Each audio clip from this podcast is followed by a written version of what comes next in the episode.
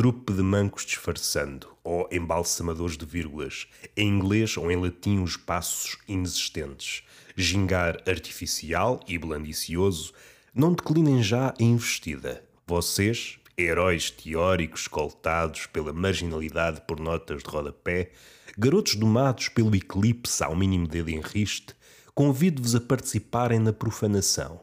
Fora do templo, a outra luz, o cadáver de Deus, o humor, aquela palavra singularmente esquiva que rima com humor. Mas eu estou inocente, juro. Quem me consome clandestinamente até o sufoco, rapinando-me até o osso, teimando em permanecer como abutre, obrigando-me a definhar, ironicamente a crescer fora do radar do olho nu, nunca verá em mim a patranha ao rés da ilésabra, coração músculo bizarro que fez as folgas das pernas.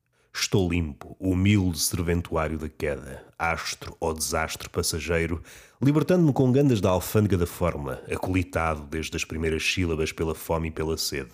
Filho de Rabelais e o mais, nefando bicho de dimensão quilométrica sem espaço e a espaços bípede, em comparação com as estaturas acanhadas praticadas no meu século, uma carícia na face dos poetas tremebundos, embeiçados pela empatia, antes de prosseguir, sem galhofas, a labuta, todavia falem-me dos vossos poemas. Pelos nomes não conheço ninguém.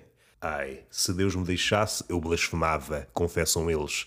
Recém-chegado de canhoto, continuo inábil na morte, após uma ausência de mil e uma mortes provisórias. Ali o lugar para a meta-análise. Aqui o lugar da arrogância.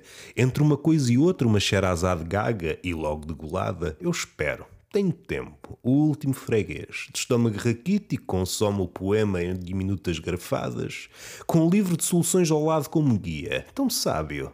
É preciso é que o leitor saia de cima do verso. É vital, o meu gosto assim o dita, que a explosão inexplorada ocorra exótica e sem entraves.